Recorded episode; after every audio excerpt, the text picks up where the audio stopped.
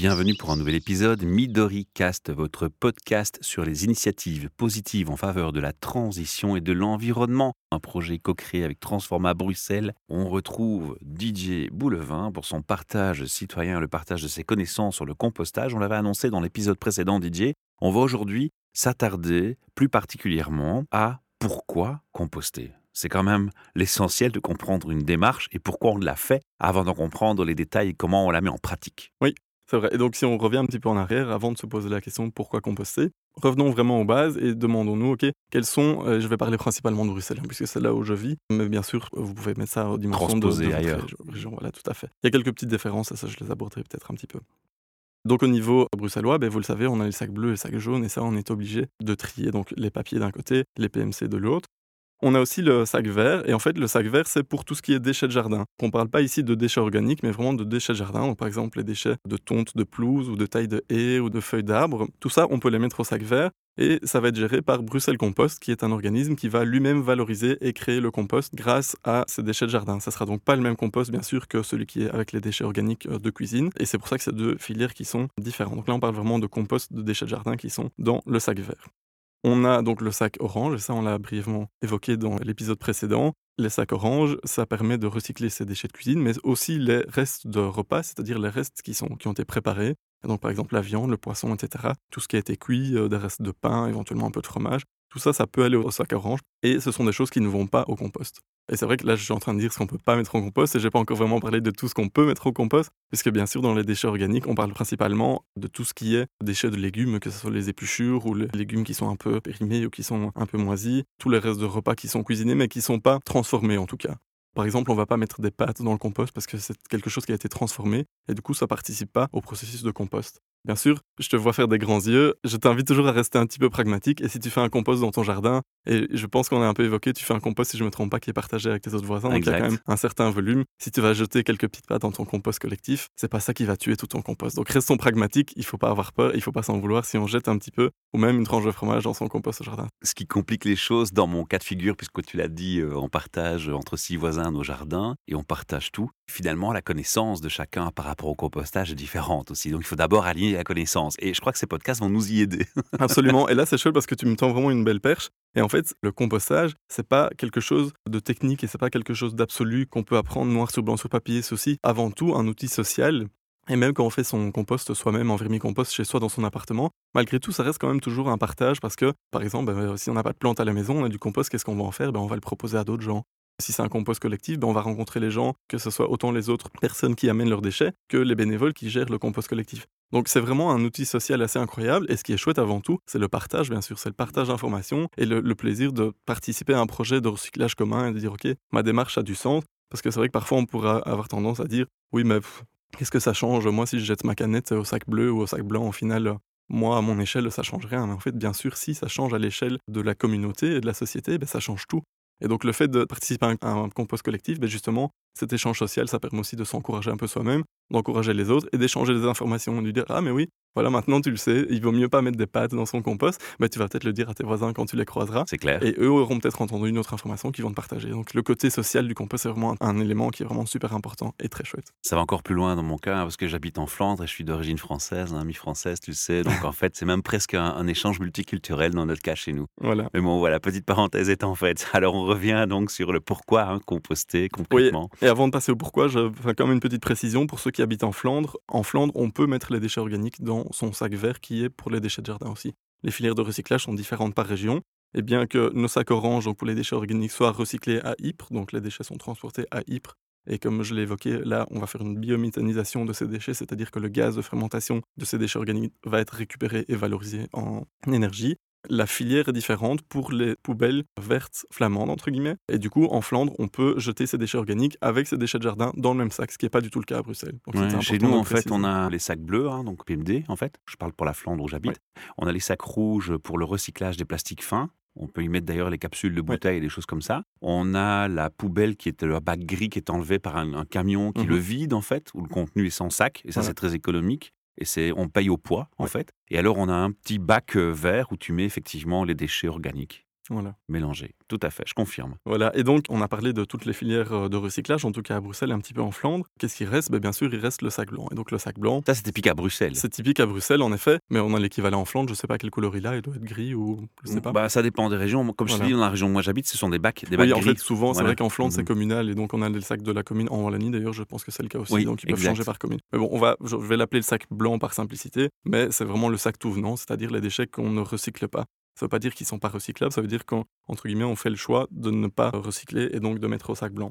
Qu'est-ce qui va arriver de ces sacs blancs? Donc tous les autres sacs, on l'a dit, sacs bleus, jaunes, verts, orange, bah, ils vont être euh, recyclés, ils vont être valorisés. Mais les sacs blancs, en fait, ils vont être quelque part valorisés aussi, et ils vont être valorisés en énergie aussi, c'est-à-dire qu'on va les brûler et on va récupérer l'énergie qui est générée par cette combustion. Mais une énergie avec une grosse empreinte carbone. Voilà, tout à fait. Ben, alors, il y a différentes façons de réduire euh, cette pollution et ça, on va l'évoquer. Avant tout, donc les sacs blancs sont brûlés et de cette combustion, on récupère de l'électricité et de la vapeur. Et ça, bien sûr, ce sont deux types d'énergie qui sont valorisés.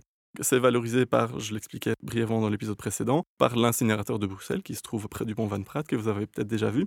Et en fait, l'organisation s'appelle Bruxelles Énergie. Je le disais, c'est un peu un terme marketing, mais malgré tout, c'est quand même bien parce que ces déchets, contrairement à d'autres pays ou à d'autres régions, il y, a des, il y a des pays où les déchets sont enfouis sous terre et simplement Ou dans on la les enfouit, on les oublie et c'est organisé de façon publique, entre guillemets, euh, comme et- ça, ouais. tout à fait légal. Et par exemple, aux États-Unis, tu peux prendre l'autoroute et tu vois l'enfield, ok, littéralement, on va mettre les déchets sous terre et on les couvre et on les oublie. Ici, à Bruxelles, c'est pas le cas, bien heureusement. Donc on fait le choix de les brûler pour quand même malgré tout générer de l'énergie, donc de l'électricité, de la vapeur qui vont être convertis. C'est pas négligeable puisque dans le cadre de la formation de maître composteur, on visite donc euh, Bruxelles Énergie, donc l'incinérateur de Bruxelles, et bien sûr, on nous donne toutes sortes d'informations, donc ça c'est chouette, et on voit vraiment comment ça fonctionne. On visite réellement l'incinérateur et toutes les étapes de valorisation de ces déchets. Et donc l'énergie qui va être euh, récupérée de la combustion de ces déchets génère quand même suffisamment d'énergie pour 65 000 familles à Bruxelles. Je parle uniquement des déchets bruxellois. 65 000 familles à Bruxelles, c'est quand même pas négligeable. Donc malgré tout, il faut quand même souligner le fait que c'est une initiative. Oui, ok, on brûle les déchets, malgré tout, on les valorise quand même. Dans les sacs blancs, il y a des gens qui sont pas disciplinés. Ils peuvent y mettre euh, des batteries de GSM ou des, des piles rechargeables, des choses comme ça qui sont pas censées être là, on est d'accord oui. Ou des déchets toxiques Oui, ou, ou des fait. produits chimiques. J'ai déjà tout vu, moi, dans, dans ces sacs blancs, euh, soit par transparence, parce qu'il y en a un qui est ouvert par un chat ou un chien la nuit euh, quand on les sort trop tôt. Moi, j'ai déjà, quand j'habitais Bruxelles, été choqué de voir des choses qu'on met dans les sacs blancs et que je me suis dit, mais enfin, ils sont fous. Oui, tout à fait. Alors il faut savoir que dans la filière de recyclage, que ce soit pour le sac jaune ou le sac bleu, les chaînes, donc qui sont des tapis roulants où les sacs sont ouverts et les déchets sont répartis, il y a encore un filtrage qui se fait de façon mécanique par différents mécanismes. Justement pour que les sacs jaunes ou les sacs bleus ne soient pas pollués par d'autres déchets, parce qu'on pourrait, entre guillemets, ne pas recycler correctement parce qu'on ne peut pas s'y intéresser, mais parfois aussi les gens ne savent pas bien. Par exemple, à Bruxelles, on ne peut pas mettre un pot de yaourt dans le sac bleu parce que les plastiques souples ne sont pas recyclables. Donc, ce sont des déchets, qui doivent être filtrés sur la chaîne de recyclage. Et donc, il y a des moyens mécaniques et aussi humains. Donc, manuellement, il y a des gens qui sont tout le long de cette chaîne de recyclage et qui vont écarter les déchets qui ne pourront pas être valorisés dans cette euh, filière-là. Par contre, pour les sacs blancs, ça n'existe pas du tout. Donc, il n'y a plus aucun tri qui est fait. Donc, à partir du moment où vous mettez quelque chose dans le sac blanc, ce déchet-là sera brûlé. Vous mettez votre sac à la rue, il y a un camion qui vient l'emporter.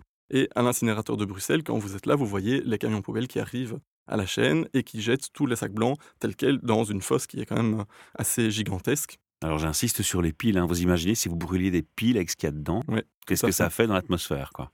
Tous les camions viennent déverser tous les déchets dans une fosse qui est énorme. Et ensuite, il y a une grue qui vient prendre ces déchets et les mettre directement dans les fours.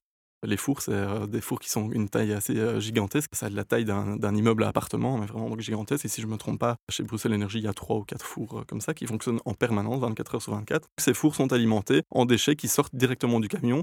Il n'y a vraiment plus aucun tri qui est fait ni de manière automatisée, technologique, ni de manière humaine. Donc on prend vraiment ce qui sort du camion et on le met au four directement pour être brûlé, je ne sais plus à quelle température, mais plusieurs milliers de degrés. Ça donne la chair de poule quand on imagine ce que ça va avoir comme conséquence cette Ouais. démarche. Par contre, après la combustion, il y a encore certaines choses qui vont être euh, récupérées, puisqu'il y a certains métaux qui vont résister à cette haute température, et donc on pourra encore les récupérer et donc les valoriser. Mais c'est vraiment une température qui est extrême, et du coup, il n'y a pas grand-chose qui résiste. Et du coup, par exemple, comme tu en parlais, certains plastiques ou certains ou des, des produits chimiques, notamment dans des batteries, etc., mais vont se retrouver. En fait, ils, ils ne vont pas brûler. Enfin, il y a une partie qui va brûler et qui donc forcément va se dégager en pollution, mais il y a une partie qui va rester dans le résidu final, qu'on appelle un résidu inerte. Et ce déchet-là, en fait, c'est le, dé- déchet vraiment final. On ne sait rien en faire, on ne peut plus rien en faire, on ne peut plus le valoriser, on ne peut plus le recycler, on ne peut plus le détruire. Donc il reste toujours une partie qui est une partie de cendre et une partie, si je me souviens bien, ils appellent ça le gâteau. Et en fait, c'est une, une espèce de résidu vraiment complètement noir et aujourd'hui on ne sait pas quoi faire de ce déchet. Du coup, qu'est-ce qu'on fait? On le vitrifie, c'est-à-dire qu'on le met dans une espèce de, résine pour l'isoler un peu et ensuite on le stocke dans des entrepôts géants et on ne sait pas, peut-être qu'un jour on pourra en faire quelque chose mais aujourd'hui on ne peut rien en faire. Il faut savoir que ce résidu final, le résidu inerte qui est composé principalement de métaux lourds et dont on ne sait pas quoi faire, on ne sait pas le détruire, on ne sait pas le recycler, ça représente quand même à peu près un conteneur par semaine, rien qu'à l'échelle bruxelloise. Et ce déchet, comme je le disais, on le vitrifie, on le stocke en espérant qu'un jour on pourra en faire quelque chose, mais en tout cas, il est isolé, il est vitrifié pour pas qu'il pollue, entre guillemets. Donc il n'y a pas que le nucléaire qui pose des déchets à problème. Ah non, voilà, tout à fait. Non, non, Mhm. le déchet normal, entre guillemets aussi. J'ai parlé un peu aussi du- de la pollution qui est générée par la combustion, donc simplement les, les fumées, Les entre fumées, guillemets. ouais. Il faut savoir que ces fumées, elles sortent pas comme ça dans l'atmosphère, bien sûr, eh, parce qu'il y a des normes européennes, il y a des normes belges qui Et il y a des imposent filtres. il y a des filtres, bien entendu. Et donc, cette pollution, elle-même, elle est recyclée. Mais bon, c'est par des processus chimiques. Ça veut dire qu'on va ajouter des processus chimiques pour créer d'autres matériaux, notamment du sel, pour limiter la pollution, parce que ça génère en fait beaucoup de dioxine, notamment. Donc, ça, ça peut créer enfin, bah, vraiment beaucoup de dégâts. Cette fumée, entre guillemets, elle est filtrée. Et ce qui en sort n'est pas non plus hyper nocif pour l'environnement. Mais ce qu'il faut vraiment garder en tête, c'est vraiment ce résidu final, ce résidu inerte, qui représente quand même à l'échelle bruxelloise un conteneur par semaine. Donc, c'est assez énorme. Je vais absolument commencer à, à limiter à la source, quoi, en fait. C'est un Voilà. peu... Et c'est là où on comprend la démarche du compostage, et de, de trier ces déchets, quoi. Voilà, absolument. Et en fait, pourquoi est-ce que jeter ces déchets organiques dans euh, le sac blanc, c'est contre-productif? Eh bien, d'abord parce que ces déchets seront brûlés, comme on l'a dit. C'est dommage parce que les déchets organiques, c'est de la matière qu'on peut valoriser, notamment pour faire du compost, et donc on peut réutiliser. C'est dommage de brûler cette matière déjà en tant que telle. Et ensuite, c'est doublement dommage parce qu'en fait, les déchets organiques, par exemple, si vous pensez à une tomate, elle est composée à 80% d'eau. Si tu veux brûler une tomate, essaye de brûler une tomate avec ton briquet. Ça va te prendre quelques heures, je pense. Pourquoi? Parce qu'il faut d'abord que l'eau s'évacue pour qu'on puisse vraiment Mhm. brûler le résidu. Alors que si tu prends un déchet en plastique ou, ou quelque chose de similaire, tu le brûles, il va, il va générer de l'énergie. Par contre, le déchet organique qui lui est composé à 80% d'eau, il va demander de l'énergie pour être consommé. Ce qui veut dire en fait que l'énergie qui est générée par la combustion des sacs blancs est diminuée parce qu'on met des déchets organiques et que ces déchets organiques demandent de l'énergie. Donc ça veut dire que si on ne met plus ces déchets organiques, d'abord on peut les valoriser et en plus ça veut dire que l'énergie qui sera générée par la combustion des déchets sera meilleure. Ça veut dire qu'on récupérera plus d'énergie si on ne brûle pas ces déchets puisque ces déchets-là en demandent. Et alors il y a aussi la partie qu'il ne faut pas négliger, c'est le, le transport et le traitement de ces déchets. Il faut savoir que dans un sac blanc, en moyenne, il y a 30% de déchets organiques qui pourraient être recyclés autrement, notamment par le compost. Imaginez-vous si tout le monde à l'échelle bruxelloise et à l'échelle même mondiale recycle ces déchets organiques de manière correcte, entre guillemets, via les autres filières, ça veut dire qu'on aura 30% de déchets tout venant en moins et du coup on générera beaucoup plus d'électricité par la combustion de ces déchets-là. Il faut aussi ne pas oublier que tous ces déchets ils doivent être transportés de chez vous à l'incinérateur ou à les filières de recyclage. Ça serait aussi 30% de transport en moins, notamment ça veut dire moins de camions dans les rues, ça veut dire moins de carburant utilisé, etc. Moi, ce que je trouve aussi encore plus grave dans cette démarche, c'est que je vois très bien les gens hein, qui vident leur frigo. Ah, tiens, ça c'est plus bon, je jette au sac blanc. Mais souvent, dans ces cas-là, ils jettent avec l'emballage. Par exemple, un paquet de saumon fumé, hop, on jette et, et on l'ouvre même pas. Oui. Et donc, du coup, euh, l'emballage aussi va à un endroit où il ne devrait pas être. Oui, absolument. Bon, de nouveau, il faut rester pragmatique et c'est clair que parfois, bon, moi j'ai tendance à être un peu un psychotique euh, du recyclage, euh, donc quand je reçois une enveloppe, je vais retirer la petite fenêtre en plastique avant de la Ah, mettre. euh, pareil, pareil sac chez jaune. moi, ouais. Bon, euh, c'est pas strictement indispensable. Chacun, de nouveau, va le faire euh, à sa manière et va, va, oui, le faire au degré qui lui convient. avec Bon, ses nuances. Voilà, exactement. Voilà, donc je pense qu'on a fait le tour d'horizon du pourquoi. Hein, euh, commencer d'abord le recyclage, hein, qui est partie intégrante de la démarche de compostage aussi, je pense. On en parlera plus tard. Et donc de pourquoi composter. Didier, dans le prochain épisode, qu'est-ce que tu vas nous, nous proposer? Comme on l'a dit, on va évoquer les différents types euh, de compostage, donc le vermicompostage, le compost euh, individuel au jardin et le compost collectif. Ce que je te propose, c'est de commencer par le compost collectif parce que quelque part, c'est le plus facile à mettre en place. Bien sûr, en parallèle avec le sac orange, donc ça, c'est la façon la plus facile, c'est de dire je fais le sac orange, je mets tout dedans et en plus, on peut mettre plus de choses qu'au compost. Donc, je commence par le sac orange, ça, c'est vraiment la première démarche. Ensuite, si on veut aller un petit peu plus loin, ce qu'on peut faire, c'est faire le compost collectif, participer à un compost collectif. C'est-à-dire, je suis chez moi, je garde mes déchets organiques pendant un certain temps, une semaine ou dès que mon petit seau est plein, et je l'amène au compost collectif. Ça, c'est la façon, entre guillemets, la plus simple d'aller un petit peu plus loin dans le compostage. Donc, je te propose d'évoquer cette technique-là dans le prochain épisode. Parfait. Je te remercie infiniment encore une fois pour cette euh, gentillesse et ce Merci partage, cette démarche positive et constructive. Si vous avez envie de remercier Didier pour sa démarche, je crois que ce qui lui fera le plus plaisir, évidemment, ce sera vos commentaires, vos partages, vos likes et vos réactions sur ce podcast. Je crois que ça va ne faire que l'honorer. Ensuite, euh, si vous avez envie de soutenir euh, notre projet, eh bien, vous savez qu'on a une ASBL, vous pouvez faire des donations qui nous permettent de faire la continuité de notre travail de podcast et de produire. Bien entendu, euh, nous aussi, on est demandeurs d'un petit like et d'un petit coup de pouce de partage de nos épisodes. Didier, tu voulais encore faire une remarque? J'ai envie qu'on termine un peu chaque épisode en faisant une petite astuce de recyclage ou de comment économiser des déchets, etc. Oui. Souvent, je constate que quand je vais chez mes amis ou dans la famille, dans la boîte aux lettres, on reçoit beaucoup de publicités et en fait, on les prend, on les met directement au sac jaune, on les regarde même pas. C'est un peu dommage parce que c'est une pollution qui a lieu, même si on recycle, c'est une production de papier notamment qui pourrait être évitée simplement en refusant cette publicité. Qu'est-ce qu'on peut faire pour refuser cette publicité? Et ça, ça marche dans toutes les régions. Moi, je vais parler de Bruxelles notamment. Et donc, en fait, on peut simplement demander un autocollant Stop Pub qu'on peut mettre sur sa petite boîte aux lettres. Sur le site environnement.brussels, on peut demander un autocollant gratuit et on peut même en demander pour toute sa copropriété. Donc, si vous êtes dans un immeuble à 10 étages, n'hésitez pas à en demander 10 et à les laisser dans le hall d'entrée. Comme ça, chacun pourra les utiliser. Et ça, c'est vraiment bien parce que du coup, vous refusez que ces publicités soient mises dans votre boîte aux lettres. Bien sûr, ceux qui ça intéresse ne euh, doivent pas culpabiliser, ils peuvent l'utiliser, aucun mmh. souci. Mais les imprimeurs, entre guillemets, ou les sociétés qui impriment toutes ces publicités, ben, à un certain moment, si tout le monde fait ça, elles en auront trop, donc elles vont être obligées d'en imprimer moins il ne faut pas oublier qu'avant de faire le recyclage, on doit essayer de réduire la production. La source et l'origine. Voilà, exactement. Donc un petit autocollant stop pub, ça vous prend trois minutes de le demander sur environnement.brussels.